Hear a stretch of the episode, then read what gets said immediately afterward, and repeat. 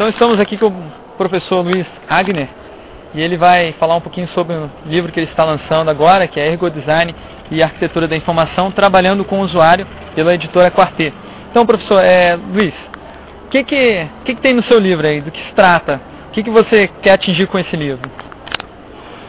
Bom, o livro ele tenta fazer a aproximação da visão do design de interfaces com usabilidade, o ergo design, né? O, design de interface com foco na usabilidade da interação humano-computador, com ênfase nos testes de usabilidade e conceito aproximar da arquitetura de informação, conceituando a, a arquitetura de informação como um processo e como um processo interdisciplinar qual, que é a semelhança entre essas duas disciplinas? Como que você faz para juntar a usabilidade e a arquitetura da informação?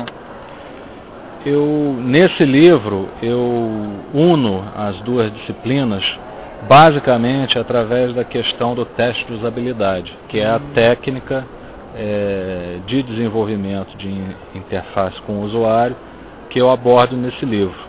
Eu não abordo nesse livro é, outras técnicas como card sorting, grupo de foco, mas eu abordo os testes de usabilidade. Abordo também o, a, os questionários online com base no que foi desenvolvido pela Universidade de Maryland, o quiz, que eu utilizei no meu trabalho de pesquisa da PUC do Rio. Uh, e, e fizemos na PUC uma tradução do quiz para o português. Você chegou a incluir esse, esse questionário na, no, no, livro? Não está incluído não, está incluído a, a, o modo como esse questionário como foi aplicado. Ah, é, o questionário em si ele é copyright da Universidade de Maryland. Ah, claro, claro. Né? Cada um pode utilizar na medida em que adapte para a sua situação particular. Você pode se inspirar nele mas não, vamos dizer assim, aplicá-lo ipsis literis. Né? E foi isso que eu fiz no, na dissertação que eu fiz para a PUC. Eu me inspirei no quiz para aplicar o, o quiz para uma interface específica, uma interface de portal de empresa. E como que essas ferramentas se encaixam no processo de arquitetura da informação, que é, é o lado da criação, né? Esse lado de, de, de quiz testes de habilidade são o lado da avaliação. Como que se encaixa esses processos eles se unem no, no, num processo único que seria o de criação de um projeto que obviamente tem que incluir também a avaliação é, concomitante. Né? É, eu acho que o, a avaliação e os, principalmente os testes de usabilidade, elas é, são representam técnicas de pesquisa do feedback do, do usuário que deve é, se encaixar sempre a todo momento e frequentemente dentro de um processo de desenvolvimento de uma interface. É, é o chamado design centrado no usuário. Né? Então eu acho que esses, essas avaliações não devem ficar para o final. O ideal é que você traga o usuário para dentro da equipe né, de projeto, de desenvolvimento e de design e trabalhe com o feedback da avaliação do usuário sempre, num ciclo de chamado design centrado no usuário. E como que acontece isso, essa relação? O que, que precisa mudar na mentalidade do designer que vai elaborar um, um, uma mídia digital ou uma aplicação? O que, que ele precisa, precisa mudar dentro dele para que ele possa é, entender esse novo processo focado, centrado no usuário? O que, que isso muda no, no posicionamento do designer?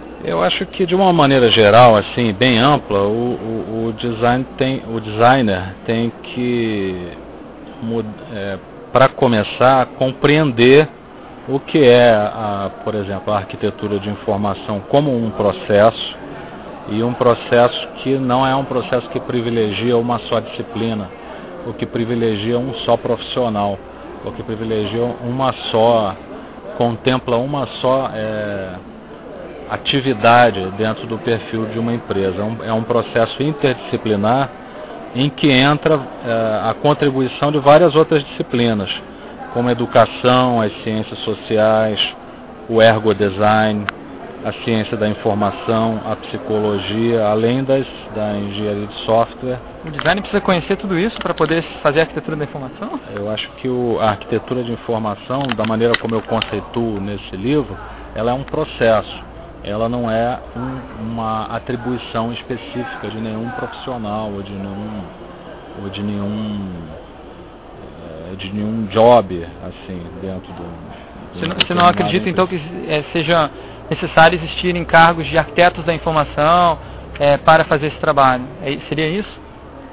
Eu acho que podem, esses, cargos, eles podem existir dentro de algumas empresas, como já existem, e é bom que, que existam, assim como também ah, o cargo de designer, design de, designer de interfaces e outros. Mas é preciso ver que essa essa atividade para ser centrada no usuário, ela precisa contemplar a contribuição de diversas outras visões né, e diversas outras disciplinas. Então, essa é uma das questões que eu abordo no livro. Uma outra questão, já que você tocou nesse ponto, é a questão organizacional, que muitas vezes as empresas fracassam na definição de suas interfaces por várias razões. Né? Uma, uma das razões é que a ênfase o foco do desenvolvimento de interfaces, em geral, está na máquina. Ou seja, o, os designers, os engenheiros, os programadores são pagos e contratados para é, enfatizar a atividade racional e não as dimensões ambíguas, como os impactos sociais que aquela interface vai ter.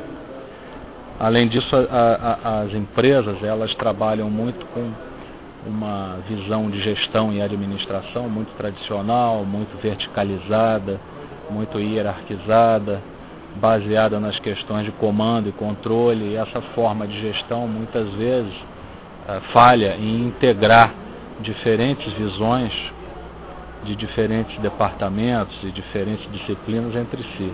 Então essa integração eu acho importante e a maior parte das empresas, como elas são geridas é, de uma forma que herda aquilo que a gente recebeu da, da Revolução Industrial, né, que é essa empresa burocratizada e verticalizada, aí elas falham nessa integração. E o que o designer pode fazer se ele estiver dentro de uma empresa com esse tipo de organização hierarquizada, sem liberdade para poder trabalhar algo além da, da, da máquina? Como que a, pessoa pode superar isso, o design? Bom, a primeira coisa que ele pode fazer é comprar o maravilhoso livro Ergo Design e Arquitetura de Informação, trabalhando com o usuário da editora Quartet. Ler, pensar mais sobre essas questões, mais profundamente, né? avaliar essas questões, toda a sua complexidade e depois pe pegar e comprar mais outros dois, três exemplares, dar de presente para o seu chefe, dar boa. de presente para o seu colega, para o pro programador que está ali do lado, para o cliente, né? Eu acho que esse é um excelente livro para você dar para o cliente, inclusive, de presente, para ele o cliente começar a compreender mais essa complexidade.